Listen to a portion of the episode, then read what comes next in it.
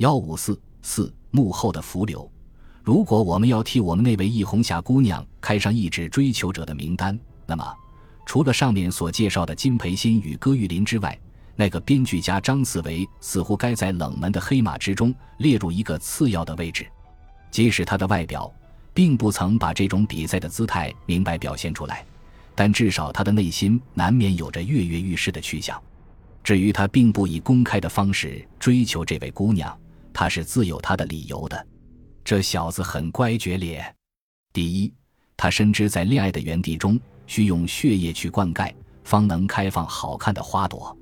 这种常识，差不多连初读 A B C D 的小学生也都很懂得。喂，你们看，在二十六个西文字母中，L love 爱之下，紧紧连带着的不就是 M money 钱一字吗？我们这位编剧家，他曾经自家诊断，他知道自己所缺乏的正是 vitamin 维他命 M，这是他自甘退后的第一种原因。其次，他又知道。恋爱的成败，十九都以势力为依归。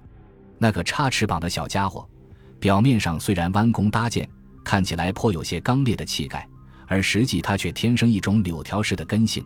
第一秒钟这边风大，他就倒向那边；第二秒钟那边风大，他又倒向了这边。这位编剧家自知他的风势不足以左右一切，这是他自甘退后的第二个原因。以上。还是属于理论方面的事，至于事实上，他知道这一红霞处着一个非常艰困的环境。原来，这位姑娘的身世说来相当可怜，她家里有一位年逾半百的老妇，还有两个细菌式的兄长和一个不满十岁的幼妹，一家五口的生活都靠这位姑娘的演唱而解决。更不幸的，那位年届之非的长者还犯有一种特别的嗜好，于是。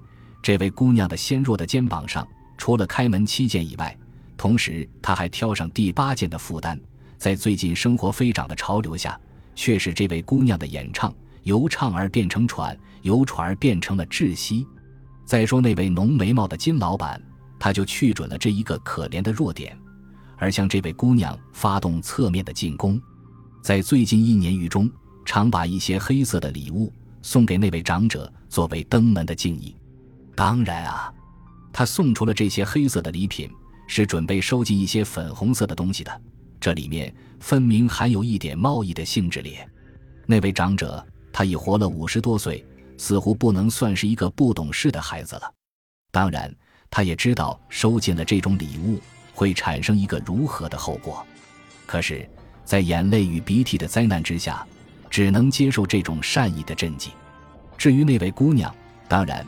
他明知在这黑色贿赂之后藏着一个无形的契约，然而可怜他为顾全老夫起见，他虽万分不愿接受这种契约，而他却万分不能拒绝这种契约，最后也只能模模糊糊、万分无奈地暂时默认下了这痛心的契约。讲到这位姑娘的私底下，至少她很能当得起“洁身自好”四个字的评语，唯其如此。她至今还穿着抽丝的人造丝袜，可是，一株鲜明的花朵，在它的叶子上，虽然并不写明“欢迎蜜蜂”的字样，而在它的四周，还是免不了嗡嗡的恋歌声。每一个略具姿色的女子，到了法定的年龄，便会惹起一些必然的纠纷。我们这位姑娘，当然也不能例外。近一时期，似乎有一位铁行中的小主人，那是一个风度翩翩的家伙，名字叫做贺贵生。对他很表示特殊好感，这是金老板眼睛里的一只钉。此外，在追求者的名单上，还有一名叶萧孙，是一个不知来历的赤鼻头的青年。对这位姑娘，似乎也有一种神经性的表演。这是金老板胸头的一枚蜡。除了这钉与刺之外，在金老板的眼睛里，不时还有一些其他的飞尘刺激他的眼膜。为了这些。常使这个浓眉毛的家伙和这位姑娘发生一种不可免的摩擦。幸亏这位姑娘天生下那种忍耐的美德，在一贯的张伯伦式的温柔之下，终于使这两道浓眉屡次欲竖而竖不起来。可是，在这里面藏有一种不安稳的因素，那是不容否认的事实。以上种种情形，在那位自甘退后的编剧家的冷眼中看得相当清楚。他知道，在这位易红霞姑娘的身上，已造成了一个1940年间的巴尔干半岛的形势。早晚之间，这小小的火药库会有轰通的爆发的一日。这使他时常暗存，自己似乎犯不着再以弱小国家的姿态投进漩涡中去，染上一些火药的臭味。这是他自甘退后的一个真正的原因。那么，这一个冷眼旁观者，他本身又是一个怎样的人物呢？他是不是一位真正的编剧家呢？不，编剧家的头衔，与这家伙却是一个善意的嘲笑。实际，他是这游戏场里的一名职员，他和这游戏场的主人华大老板沾着一些三千里外的亲，因而他在这里的总账房里算是重要的一员。据他自己告诉人家，他曾毕业于某某大学，在这几经兵险的年头。他拿不出那张天晓得事的文凭，却也振振有词，颇能提出相当的理由。可是这小子的确相当聪明。有一个时期，他曾在这游戏场里的一个好友话剧团中编过半本戏，因为是助人合编，而并不是出于单独的大手笔，所以只能称为半本，居然十分叫座。从这时候起，他开始取得了“编剧家”三字的荣誉，而他自以。从此便也自居这头衔而不移。除此以外，他又自诩对于每一件事物都能发挥他的精密的观察与判断。关于这，也许是他一向爱读所谓侦探小说的效果。这位编剧家所以能够接近那位天真的姑娘，也有一个特殊的原因。原来，这位易红霞姑娘虽然识字无多，而奇怪，她却很有一些独特的思想。她对话剧中的葛嫩娘。与电影中的香妃之类的人物，具有一种非常向往的热忱。平时在她的痴想之中，即使自己不能不舞那种人物，退一步，如果能在戏台上面模仿一下他们的声容笑貌，那也使他感到高兴。其次，在她美秀的两眼里，又颇有些远大的见地。他觉得他所演唱的评剧有许多地方似乎令他感到不满，虽然他也模模糊糊提不出一个具体的意见。然而，他终觉得很有加以改革的必要。为此，他对编演新戏抱有很大的热望。那位非正式的编剧家张思维就依着这条路线，而找到了一个和他接近的机会。后台的群众大都看出这小张的编剧无非是个掩护登陆的烟幕，而且由于传统的习惯，即使这位编剧家真能编出一个戏来，他们也并不准备加以接受与欢迎。可是。那位稚气的易红霞却并不管这些，你看，这时候他还是一团高兴，在热烈地讨论着这问题。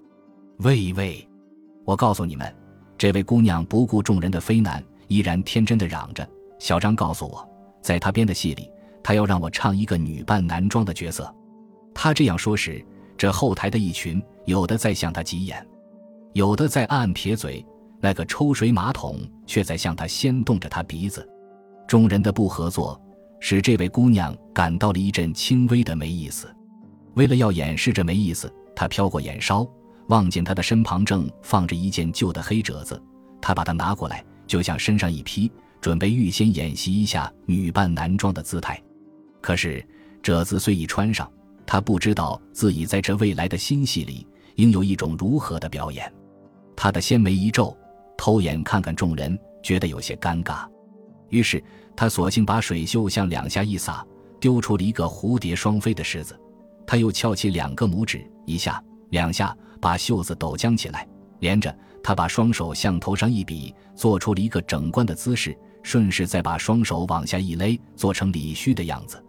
啊，这是一个很好的清官一戏的架子呢。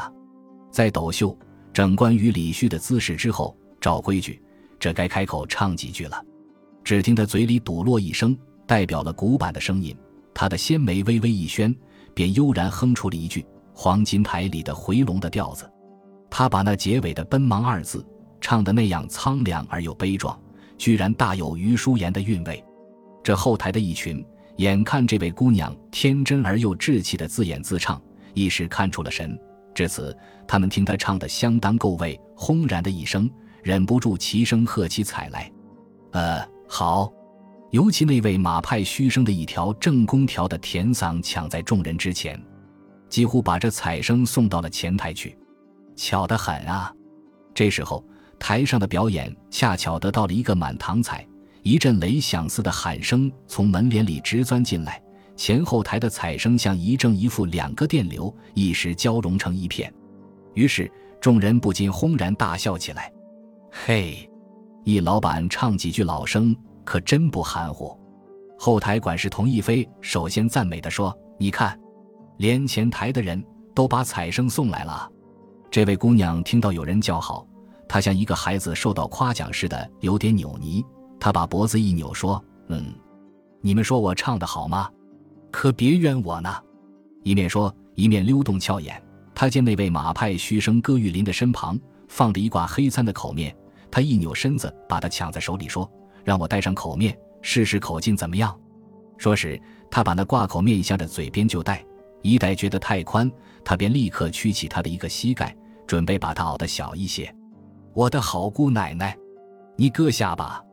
马派虚声急得一连串的喊起来，唱了这几年苦戏，就只剩下了这点财产。这东西你捧了上千的银子上北平去，可还没地方买。好姑奶奶，你饶我吧！真寒碜！易红霞一撅嘴儿，把这口面摔还了葛雨林，顺势又脱下了那件旧裙子。我的好姑娘，别劲着闹。只剩下两个戏码了，还不上妆吗？三块瓦的花脸督促似的说。有一个人接口说道：“真的，金老二怎么还没有来？别又误了场。”这时，那个留媒婆似的中年女人正要发表她的什么高见，一眼瞥见后台的高处有一顶漂亮的呢帽的影子在她眼角一闪，于是她故意提高了她压娇似的嗓子，感愧似的说：“提起金老板。”这几年来还在我们这小圈子里混，那也真可惜。谁说他的活比不上盖老五，我就第一个不领教。后台管事童一飞一听这刘媒婆的话音，他不需要再飘过眼去，在直觉上也早已看到了高处的两道浓眉。他当然不甘落后，于是他慌忙随声附和：“可不是，就说前晚上冻的北湖州，你们瞧他耍的那条鞭，不信就值不上个千儿八百戏份的。”我说：“金老板的那根鞭，必定要在易老板的面前耍，那才格外有劲。那个抽水马桶，他又拉动他的链条，他向高处挤挤眼，又向易红霞的苗条的背影撅撅嘴。那个武生正打外边走进来，他向说话的徐老二做了一个滑稽的耍鞭的姿势，两条可怕的眉毛在这姑娘身后一起一落的一地飞舞，有几个人在抿嘴窃笑。”随你们说去吧，快趁嗓子里不长钉的时候多说几句，别等烂掉了舌子说不成。